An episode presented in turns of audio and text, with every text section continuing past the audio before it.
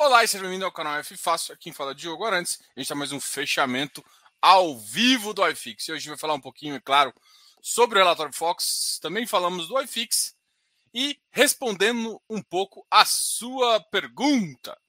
Tá ok? Então vamos começar aqui com o Luiz. Eu acho que é uma pergunta bem interessante. O pessoal tem cobrado da gente conversar, isso é interessante. Deixe sempre nos comentários o que você está achando e, e melhorias a gente sempre tenta fazer, tá? Não, nem todas as melhorias são imediatas. A gente sempre tem, tem que ajudar o time, o time está crescendo também. Mas, enfim. Bom, primeira pergunta aqui vai. Os FIPS têm data para encerramento? São de prazo determinado? Poderia explicar? Bom, Luiz, a primeira coisa que você tem que entender é assim: do setor de energia, todos os todos esses, todos esses ativos eles estão entrando na transmissão e na geração. Esses dois tipos de produto são concessões. E essas concessões têm um prazo determinado. Então, tipo assim, você tem que ser remunerado, inclusive, para voltar com, com o principal. Então, todos esses ativos de energia, por exemplo, têm um prazo determinado. Mas o gestor pode, no final, achar alguma oportunidade, com 20 anos às vezes, e, e entrar em novos ativos, nem te devolver o principal. Mas é claro que para isso acontecer, tem que ser votado em assembleia. Todo fundo de prazo determinado, ele, ele vem isso. E ele pode ser adiado, pode virar de indeterminado, desde que os cotistas em assembleia. E a assembleia de FIPE é, tem que ser muito claro. A assembleia de fundo imobiliário, quórum qualificado, que é o quórum que vale para mudar regulamento, tem que ser acima de 25%. Em FIPS e ES, o quórum qualificado é de 50%. Até porque, porque também eu acho que essa regulação provavelmente deve ser alterada. Por que, que tem essa diferença? Na minha cabeça, a diferença é o seguinte: os FIPS nunca foram produto de varejo. Então sempre tinham menos pessoas ali. E é por isso que, que, que era a obrigação dos FIPS ser maiores. Com essa varejação, de deixar esse produto é, mais público e de varejo, eu acho que isso é, vai acabar acontecendo. Mas hoje em dia, por exemplo, para aprovação do VIG GT, a compra da Leste é, teve que acontecer, é, e também das PCAs da, da ESRA, teve que acontecer uma votação que tivesse mais de 50% de fórum qualificado, o que é bastante difícil. Mas sim, são fundos de prazo determinado de mais ou menos 30 anos, pelo menos o caso do VIG-GT. O XPE também tem um prazo parecido, tá? E todos de energia vão ter. O único que realmente eu estou que na verdade eu não consegui olhar, me perguntaram isso, não sei se foi essa semana, foi semana passada, não lembro que dia exatamente, foi o do Porto, tá? O do Porto eu não tenho certeza, tá? Eu tava com dúvida porque para mim o, de, o do Porto, que é o BRZP, de certa forma, para mim ele era um tipo de prazo indeterminado, tá? Mas eu não tenho certeza se todos os FIPS uh, mas eu não tenho certeza se o BRZP é. Isso, isso eu, eu confesso para você que vou até perguntar depois. Eleus, se você estiver assistindo aí e souber, coloca aqui no, nos comentários também. Tá? Ah, bom, então segue o barco. Vamos começar, é claro, vamos começar por aquela conversa barota sobre o nosso. E eu vou até compartilhar aqui o relatório Fox, né? O relatório Fox é muito importante para gente, para a gente ter base do que, que a galera está pensando no mercado, tá?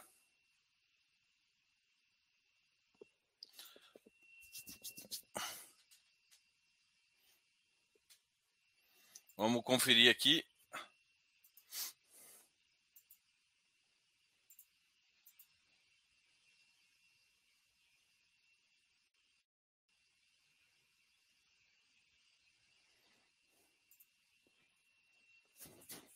Bom, o IPCA.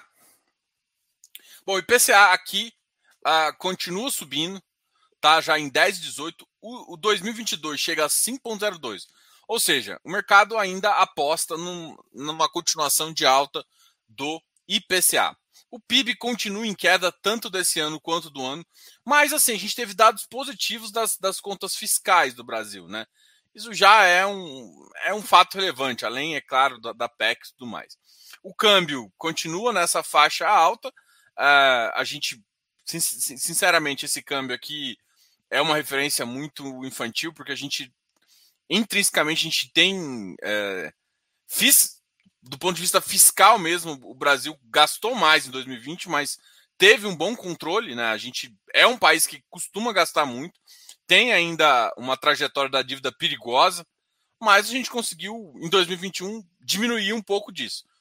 Ah, é claro que agora a dívida vai começar a pesar mais, porque você, você precisa de pegar dinheiro emprestado para rodar o Estado, e esse dinheiro emprestado vem com, com, um custo mais caro aí devido às próprias Selic. Eu acho que é, o, 2022 ainda está com a Selic no final de 11,25.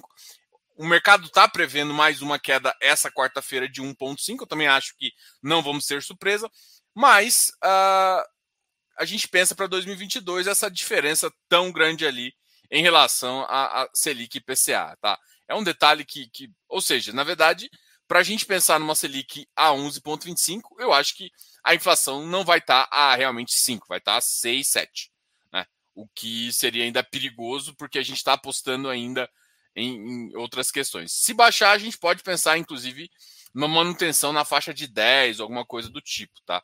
Mas é simplesmente uma especulação em relação à inflação, né? Essa, essa abertura tão grande de juros real também.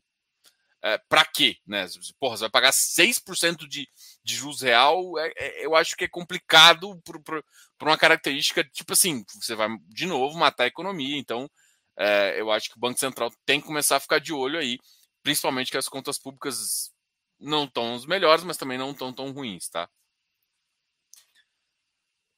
Eu acho que esse, esse é o principal realento. Assim. O mercado está reagindo positivo. Se você analisar de, o 22, eu até postei hoje, vou até mostrar aqui para vocês. O 22, Uh, o DI 22, ó, deixa eu aqui. O DI, vou colocar o 23, né? Já tá 11.3. É, até que tá, um, tá bem em linha com que o que, que o enquanto isso o, DI, o 25 e o 27 já tá na faixa de 10. Eu acho que ainda o 23 o mercado ainda não levou é, para a ponta porque eu acho, sei lá, o mercado ainda tá acelerado com isso. Mas o fato é que 2023 a gente já pode pensar 2022, é, que é o ano que vem, não, mas 2023 a gente já pode pensar numa Selic aí voltar para um dígito aí. A gente está um dígito ainda, mas a, a subida até dois dígitos já está contada, tá? Acho que qualquer um consegue enxergar isso. Agora, a questão é que a gente não sabe se vai ficar no 10 ou no 11, né? Essa, essa é uma. Tem muita gente assim. É, há, um, há um tempo atrás, inclusive eu já tinha comentado em relação até poder chegar a 12 é, o Banco Central às vezes tomar uma decisão, mas vamos ver, vamos ver também assim, vai ser dois dados essa semana que vão ser importantes, né? O primeiro é o Copom e o segundo vai ser a inflação. Se a inflação realmente arrefecer e pelo menos chegar em 0,9, 0,8, né? Já indica, já, já, já tem alguns indícios positivos aí para a gente forçar com que a inflação fique em zero abaixo de, de 0,5 ali em breve para a gente ter a inflação é, dentro de controle. Eu não acho que isso vai acontecer ainda nos próximos seis meses, mas enfim, vamos, vamos ver como é que vai ser essa reação aí uh, do mercado. Enquanto isso, o iFix está explodindo, né? Bom, vamos continuar aqui com vocês conversando um pouquinho sobre este mercado que tá bem legal aí, né? Bom, Thiago Lisboa falando, boa noite, Diogo. Explica essa conta maluca do Tord aí e essa venda no prejuízo do hectare para a galera. Relatório confuso e cheio de erros. Cara, realmente. A gente estava tava conversando isso até com o Léo hoje à tarde, mas é, esse fica para quarta-feira. Eu vou ver se eu vou falar ainda. Até porque a grande questão, eu acho que a, a venda no prejuízo do, do HCTS, para eu até estava olhando o relatório do HCTS agora. O relatório parece um pouco mais positivo, né? Só tem 25%, 25 em operação a USP está voltando com, com as aulas presenciais, então o mercado, é, você já pode imaginar que isso está valendo mais. Pode ser uma opção de caixa, né? uma opção para entrar mais no outro ativo que precisa. Então, enfim, a, a questão da DRE continuo achando muito confuso do jeito que eles estão fazendo. É, a DRE tem, mudou nos últimos três ou quatro relatórios. Ainda não gostei da contabilização, ele não espera e não especificar porque ele coloca em fundo imobiliário, ele, ele coloca ajustes, ele coloca rendimento de fundo imobiliário junto na mesma linha. Então você não sabe o que é rendimento. Rendimento é caixa, enquanto ajuste é resultado que você não é distribuído. Só que parece que eles vão começar a distribuir. Então, assim, cara, tem algumas confusões lá. Eu acho que nada melhor que o gestor para falar isso, até é, ele demorou a entregar o relatório, então agora também tem que. Vamos ver o que, que eles vão responder em relação ao próprio relatório. A gente aguarda um pouquinho aí também, porque hum, tá confuso, tá? Boa noite, Diogo. Essa alta de FIs pode ser pelo das terceiro? Cara, sim. Décimo terceiro é um aspecto que eu falo também. O mercado tem dois motivos, né? O décimo terceiro em si, a pessoa imagina, ela, quer, ela vai guardar dinheiro, ela vai investir. Ela tem uma opção, ou ela vai para renda fixa, ou ela pensa assim, pô, peraí, tá barato, deixa eu comprar. Então você tem esses dois aspectos aí. A gente teve uma venda muito grande de multimercado, uh, e isso pode ter parado. O fiscal deu uma arrumada, os DI cederam, então o macro deu uma parada. A gente já está começando a já pensar em recesso do executivo. Desculpa, do legislativo. O executivo também entra, então, assim, menos bobagem eles estão falando. E, enfim, isso tudo ajuda a gente a ficar mais tranquilo e investir no mercado. Então, você tem uma liquidez maior de quem? Das pessoas físicas. Se você for olhar historicamente, é isso que importa para o mercado entrar em alta, entendeu? A MGLG 11. Depois a gente abre o relatório. Na quarta-feira a gente faz isso. Boa noite. Com sua experiência, pode. Como pode subir os FIs nas vésperas da taxa de Não tem. Não, o, a, o Copom, esse um e-mail já está anunciado. Assim, já tem ata, o mercado já está precificando, tá aqui. Se você olhar o foco, você vai ver. Então, o mercado já está precificando isso. Não, tipo assim, qual que é a, a, a questão? O mercado pegou o iFix e trouxe para patamares alguns ativos absurdamente baratos. Você começa a ficar muito atrativo para alguns. Teve, teve, a gente teve alguns FIs que estavam pagando aí na faixa de 9,5%.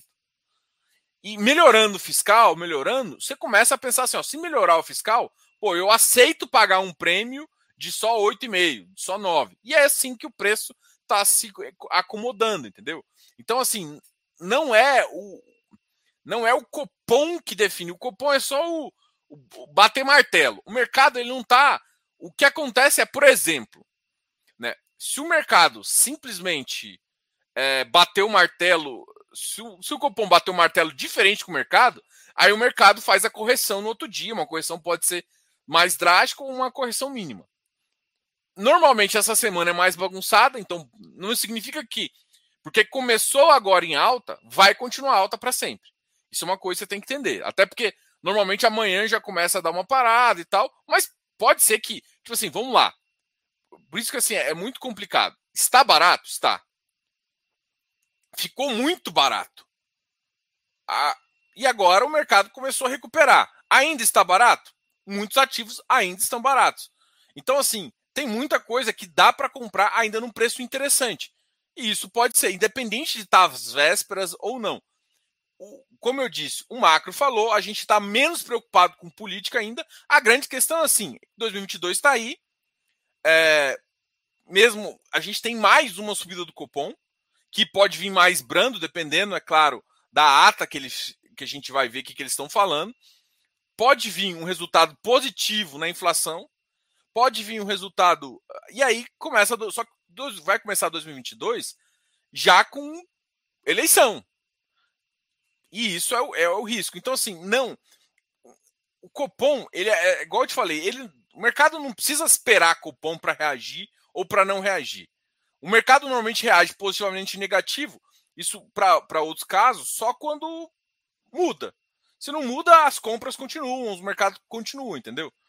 porque teoricamente não vai. Então, assim, eu entendo que a expectativa parece, nossa, por que, que tá subindo? Cara, tá barato.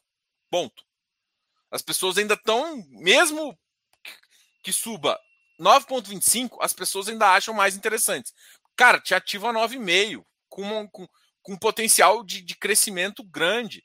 Então, assim, é essa discrepância que o mercado pegou nessa primeira fase. Vai vir mais fluxo financeiro, a gente está contando com o 13 terceiro, teve a primeira parcela, teve a segunda parcela, que é um pouco menor, mas mesmo assim, dezembro tem menos problemas uh, ah, para falar, entendeu? Isso normalmente ajuda na, nessas subidas. Boa noite, Diogo. Quando a Selic e a inflação caírem, qual será o efeito nos proventos dos FIs de papéis, que distribuem pelo regime de competência e dos que pagam pelo regime caixa? Cara, não muda nada. O regime caixa, ele espera com que o ativo pague a amortização que está lá. Isso pode acontecer semestralmente, anualmente, em alguns, uma parcela final que eles chamam de bullet.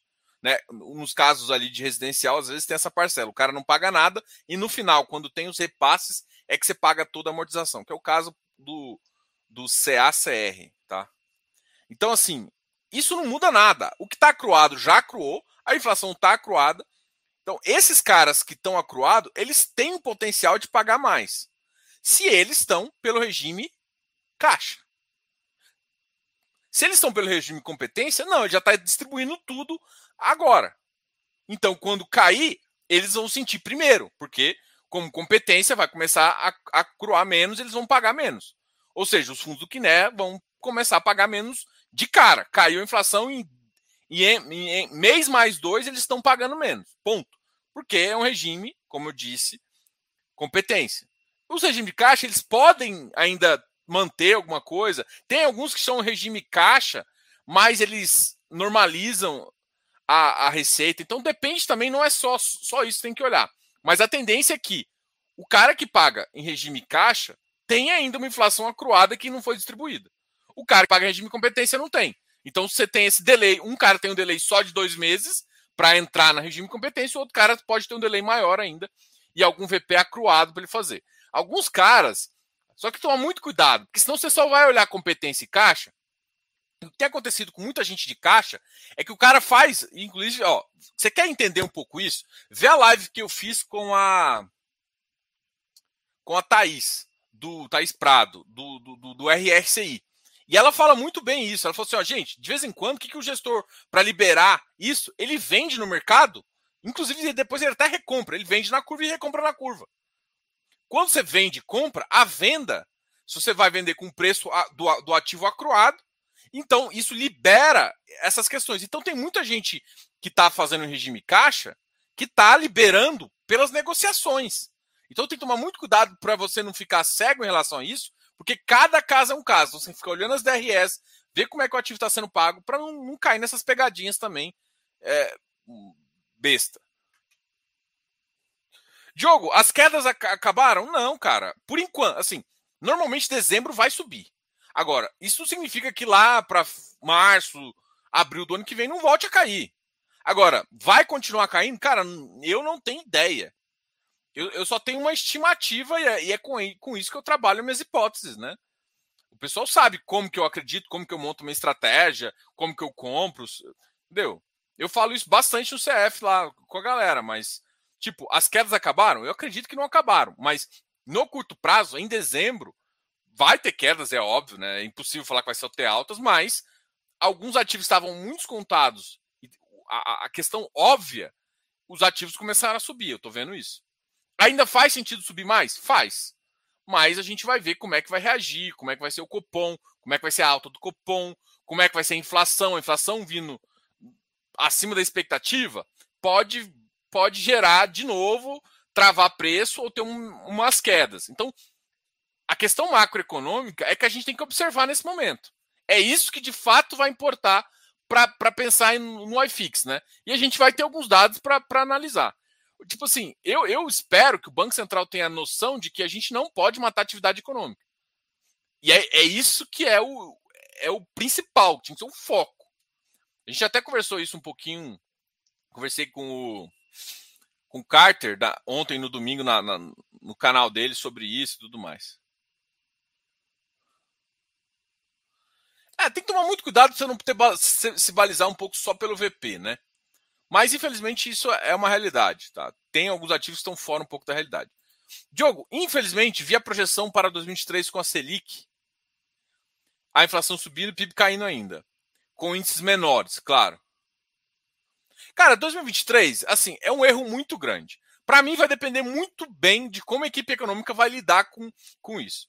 É, normalmente, a, a, se a atividade voltar a crescer, a gente pode pensar em projeções melhores.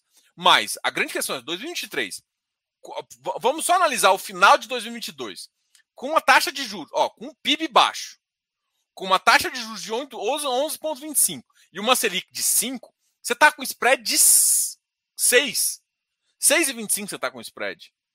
Não faz sentido eu deixar isso nos no, no juros.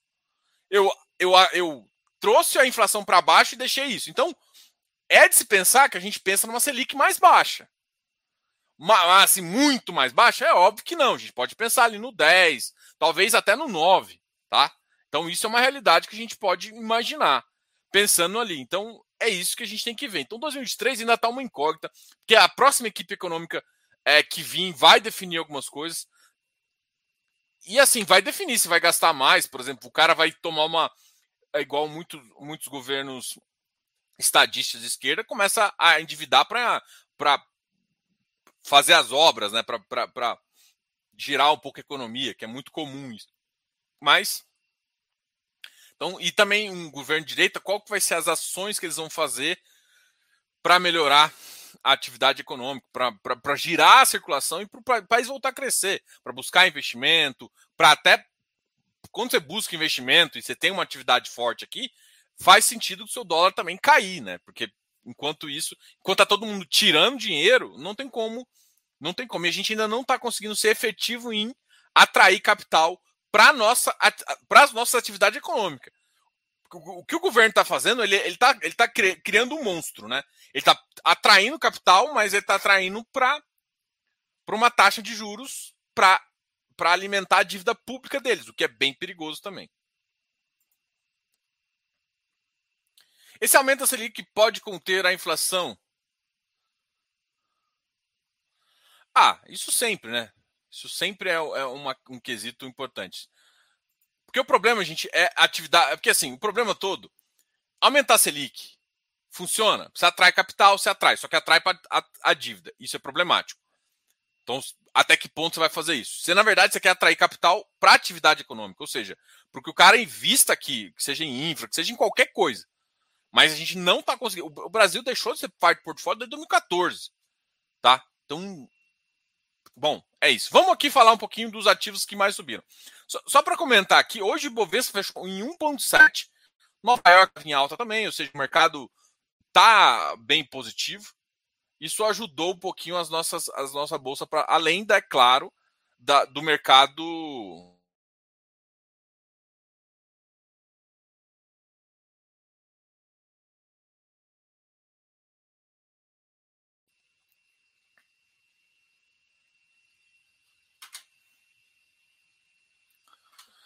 Bom, vamos aqui. Vou compartilhar a minha tela aqui. Vamos falar dos ativos que mais caíram e mais subiram, tá?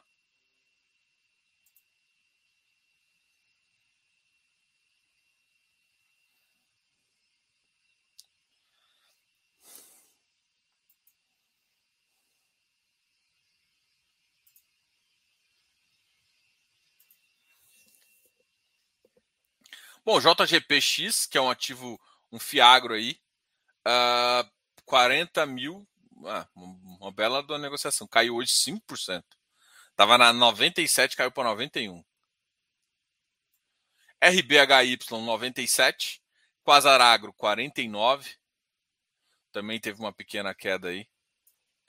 Ah, CPTI 99, VVPR 94, CPFF 71, JPPA 95, XPID 82, AFOF 81,30, HGRE 128,80.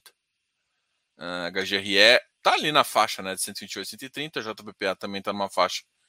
Hum, tá XPID 82. Nosso XPID também é outro que não para de cair, né? Uh, BPML, VBI 75, GCRI 97, essa aqui, Tord caiu também, 9,77. Esse relatório dele está bem confuso. VGHF 9,76, por conta da. Acabou de sair da, da emissão e entrou ativo aqui agora. Então fez uma queda também importante. O VGHF é um que a gente. Cara, o volume dele está interessante, é 2,25 milhões. 2 milhões. O MXRF também com volume grande, 8 milhões, 9,91. O Habitat, vamos ver qual foi o volume do Habitat. O Habitat é um, 3 milhões também, um ativo. O Torce é um volume de 1 milhão. Né? Uh, V2, a V2 Properties também caiu um pouquinho, chegou a variar em menos 0,85. Quanto, qual que tá a liquidez da V2? 200 mil. CPTI está com 400. Bom, vamos ver, vamos falar agora dos ativos que mais subiram hoje, até porque, uau, essas quedas aqui foram um pouco fora de si. A maior subida foi do XPC em, contrapartida, né? O, o JPGX foi o que mais caiu e o XPCA. Assim, cara, a galera comprativo, a comprativo agro, eu fico assim, tão forçando tanto a amizade do IPO de agro, que a galera entra no IPO e vende duas semanas depois no preço. Você acha que o cara. Está achando que vai explodir agro? Não vai explodir, gente. E outra, vocês estão entrando com taxas de 5% de taxa de distribuição. Tá todo mundo tomando a tarraqueta, depois a galera. eu falei para todo mundo, espera que vai estar tá barato. Olha aí, JGPX saiu a 100, tá no preço de 95. Tá no preço de 91. O XPCA saiu a 10, já tá 9,50. Já comeu toda a. Ou seja, tá num. Não tô falando que tá num preço interessante, mas pô, o mercado já começou a reagir. E outra, o, o ativo passa três meses para fazer a locação. Ah, VILG 93 subiu também 5,43. O LVBI tinha subido bastante ontem, hoje o VILG voltou na alta, uma alta de 5,22 milhões. HGBS 663 também tinha caído também forte. Olha, HGBS. O HGBS está sofrendo muito com o portfólio dele, tá? O HGBS putz, é, é, um portfólio bem complicado. RECT 68 também está recuperando um pouquinho, olha, recuperou 4,89% hoje. 1,06. Ribir 73, olha, também recuperou, mas, cara, o Ribir não tem liquidez. Então esse aqui não dá nem para 200, 200 mil. É, foi até razoável. A galera voltou a comprar ali. O MOL 90, XPlog a XPlog 93. Uma alta também importante. Patiel também voltou a subir. VIF, BRCR, vamos ver se alguém me chama atenção. HSML, VISC. VISC está chegando a 95. Ah, volume de 2,73. O preço está com volume melhor. Também subiu. Então, assim, o mercado hoje subiu muito forte. CAMI também chegou a 96, a GRC a gente até conversou com, com o Diego na sexta-feira, chegou a 105. O VIG GT, cara, os, os, os ativos de XPE estão. Os ativos de FIPE, que é o VIG GT e o XPE, dispararam, mano. Dispararam mesmo. Então, tão. Putz. Cara, o, o VIG GT, há três dias atrás, tava a 72, 73. Agora tá 78. Foi uma alta de mais de 10% aí. É, beleza, né? para quem comprou bem. Mas mesmo assim, gente, estava com TIR absurda. A tira aqui desse ativo ainda continua muito boa. Se eu não me engano, está na faixa de 10,8 é, a 11. Ainda é um, um, ativo bem atrativo, tá? Mas a questão é que o VIGGT ele é um ativo que vai. vai é, o pessoal já sabe que no dia 10 vai anunciar o dividendo, né? o rendimento trimestral dele. Se o rendimento for na expectativa, eu acho que ele pode continuar na mesma, mas pode ser que caia, pode ser que suba. O mercado, depois do, do rendimento, tem levado o ativo bem para baixo, assim. Foi o que aconteceu, pelo menos, no último caso ali, tá ok? O RISAG subiu também 2,31, a BCP 2,47, Vigir. O IBOV subiu no 1,7, RVBI também 1,61. RRCI subiu também 1,51. RBRF, a FHI. Pai, só boas altas. KNRI voltou a subir também. HGPO, para quem acompanha HGPO, sabe que estava dando sopa. Mas, mas, fica de boa que logo, logo Safra volta a vender, gente. Fica de boa. Galg, Tegar. Ah, Iridium. Pessoal, eu acho que é isso. A gente falou aqui um pouquinho do mercado, falou um pouquinho da bolsa. Sei que vocês estão com bastante dúvida aí.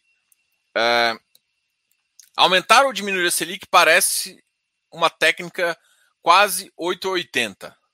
Teria algum outro meio de movimentar a economia de forma menos agressiva? Sim.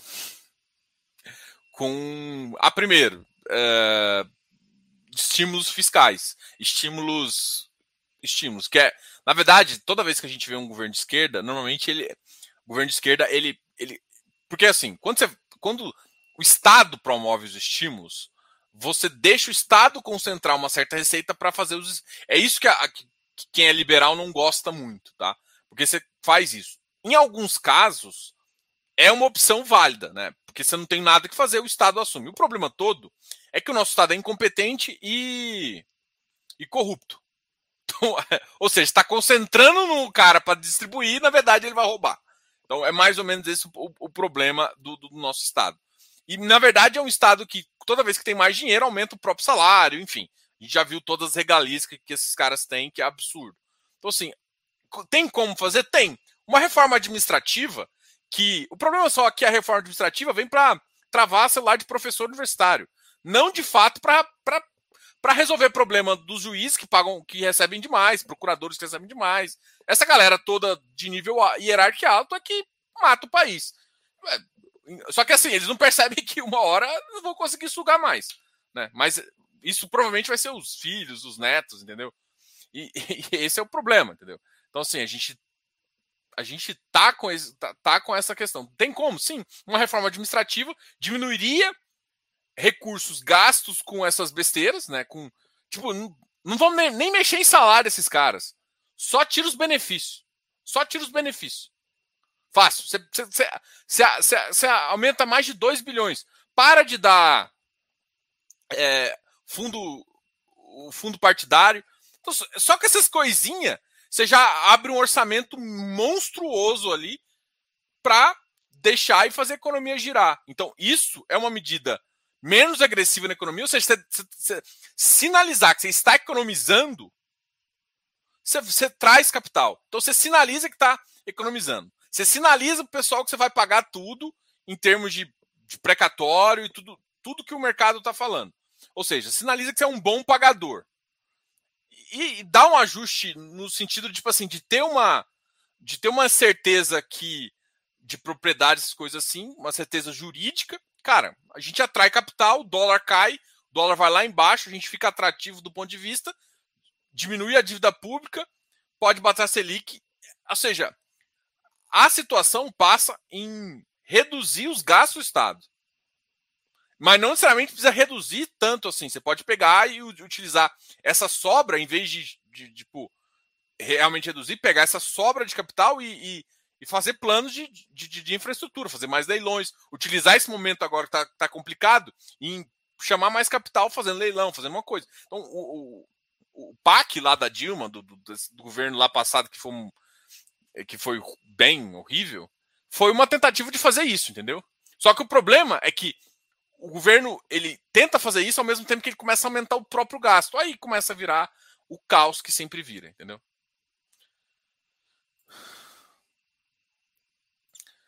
Cara, essa discussão, Daniel, é bem complicada aqui, porque, cara, tem, tem vários motivos. Primeiro que, se você vai olhar VP de papel, tem marcação a mercado. Olha os, olha os, Olha o Kineia, olha os históricos do Kineia de 5 anos. Você vai ver que o mercado pior ele cai, mercado melhor ele sobe. Mercado... Então, assim, tem essa, essa questão. Então, se você às vezes faz com uma taxa boa, você pode, pro final, não, não sofrer tanto. Mas, cara, papel eu acho bem complicado. Papel é quase impossível.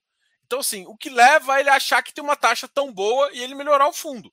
Agora, se isso de fato é verdade, e se isso de fato faz bem pro fundo. Porque, assim, tem coisa que mesmo que faça bem, vamos supor que a taxa melhore.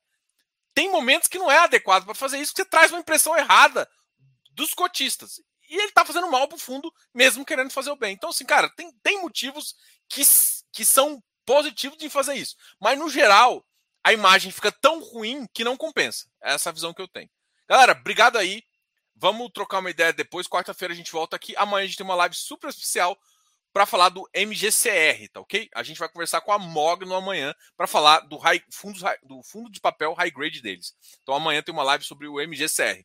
Galera, muito obrigado aí, boa noite e até mais. Falou, tchau, tchau. Ah, amanhã também muito legal que vai sair o vídeo do XPIE, tá? Então, então quem quer saber mais sobre FIPE, amanhã sa sai, sai esse vídeo. E ontem eu soltei um vídeo muito legal.